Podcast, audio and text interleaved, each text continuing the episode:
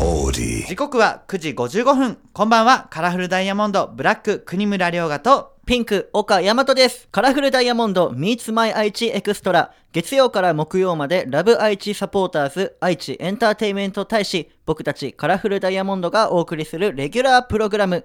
地元愛知県のトリビアネタを毎週テーマを決めて紹介します。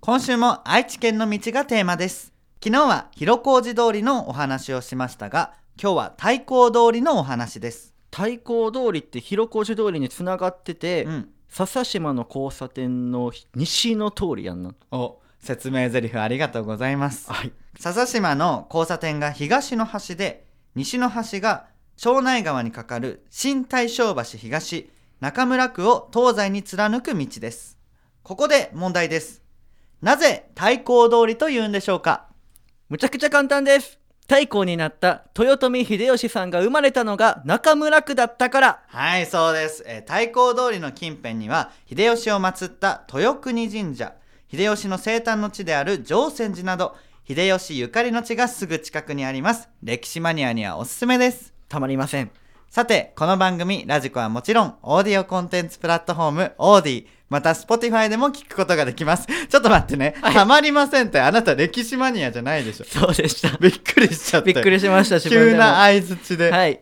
でもね、ぜひ歴史マニアの方は行ってみてください。はい今日は名古屋市にお住まいの太一さんのメッセージをお送りします。カラフルダイヤモンド Meets My 愛知エクストラ。今日はカラフルダイヤモンドのアマキュンを聞きながらお別れです。カラフルダイヤモンドのブラック国村良賀とピンク岡大和でしたバイバイさて、ここからは、オーディやスポティファイで聞いてくれているあなただけのためにお送りします。カラフルダイヤモンド、ブラック、国村良賀と、ピンク岡大和です今日紹介するのは、名古屋市の太一さんです。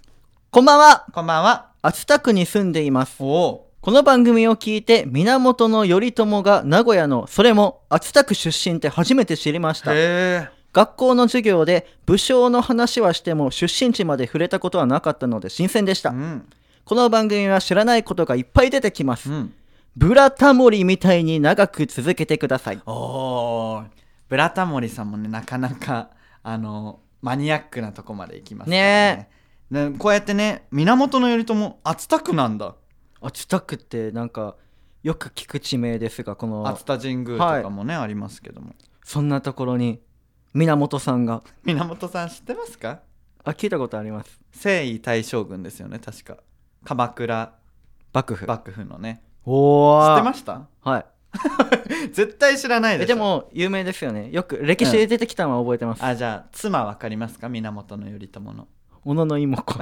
違います小野の妹おも小野の妹子は男性ですあ そうなの。 そうですそうですマジでう。んあまあ源頼朝はねあのごめんなさい源頼朝の妻は北条政子さんですああ。聞いたことある五千円の人や。あ 違いますね違うか。全然違いますねちなみに5000円は樋口一葉さんですねああそっか。全然違いますけど難もしいな。まあねこんなあの岡山ともねこの番組を通していろいろ学んでいきますので、はいぜひ皆さんも聞いていろんな知識豆知識をつけていってくださいレッツ勉強。今日はここまでカラフルダイヤモンドブラック国村良賀とピンク岡大和でした。バイバイ。